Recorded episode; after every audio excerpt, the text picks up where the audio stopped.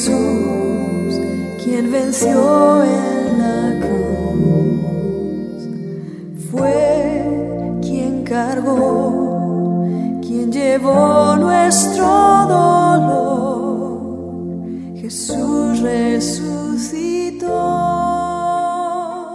Estamos concluyendo una semana donde hemos estado aprendiendo algo que es sumamente importante para todo aquel que desee ser un verdadero hijo de Dios y es el de agradar en todo a nuestro Padre que está en los cielos, así como lo hizo Jesús.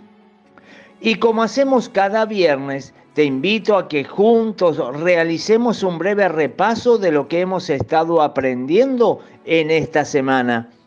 El día lunes estuvimos viendo que la palabra agradar tiene que ver con complacer, gustar o podríamos decir llenar el corazón de otra persona. Agradar es un acto de amor, puesto que es todo lo contrario al egoísmo que solo busca autosatisfacerse a sí mismo sin importarle los demás. En la declaración de lo que es el amor en Primera de Corintios capítulo 13 verso 5 dice que el amor no busca lo suyo. Por eso el que ama no está buscando agradarse a sí mismo, sino más bien agradar a la persona que ama. Por eso si en realidad amamos a nuestro Padre que está en los cielos, así como lo amaba Jesús, trataremos de agradarlo en todo, así como lo hizo Él. El día martes estuvimos aprendiendo acerca de la importancia del hecho de agradarnos los unos a los otros dentro del seno familiar que el esposo agrade en todo a su esposa y que la esposa también agrade a su esposo y especialmente que los hijos agraden a sus padres.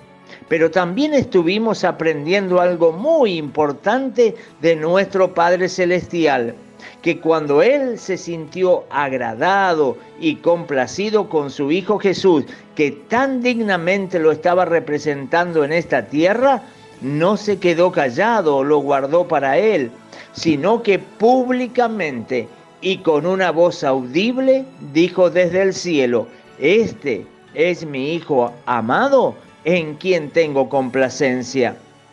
De ahí es donde hemos aprendido la importancia de expresar gratitud con aquellas personas que tratan de agradarnos. Y es muy bueno que ese reconocimiento sea también delante de otras personas, así como lo hizo el Padre con su Hijo Jesús.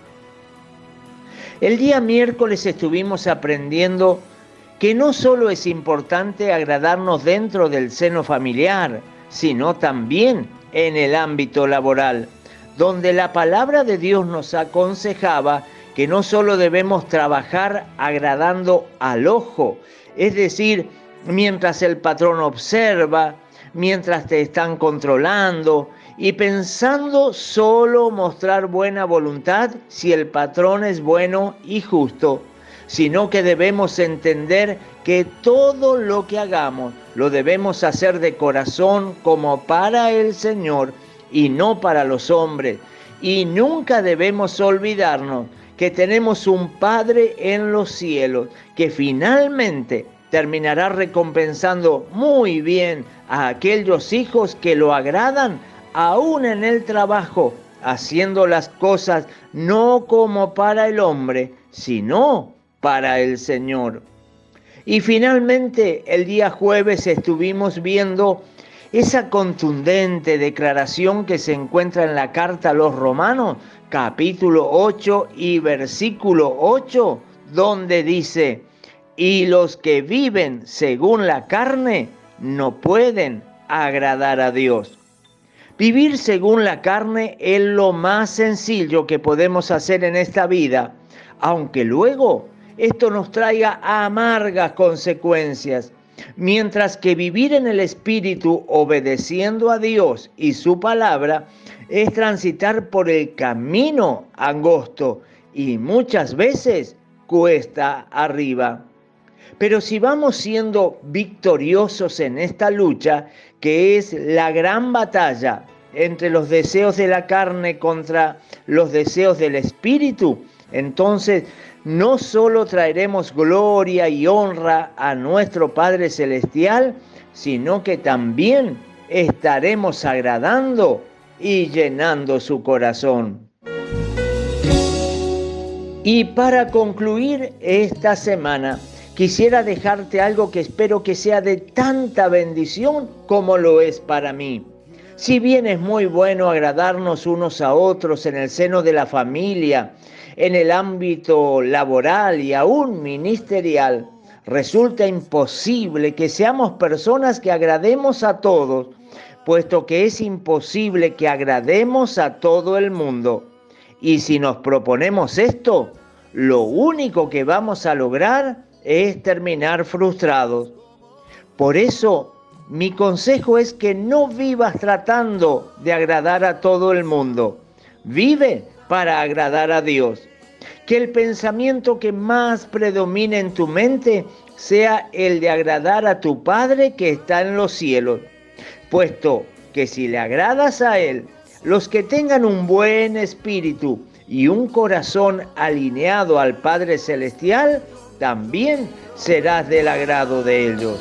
Para que crezcas tú. Espero haber sido de bendición para ti en esta semana y si nuestro Padre así lo permite, la semana próxima nos volvemos a encontrar. Recuerda, no trates de agradar a todo el mundo. Vive para agradar a Dios. Que Dios te bendiga. Quebranta mi corazón, quebranta mi vida.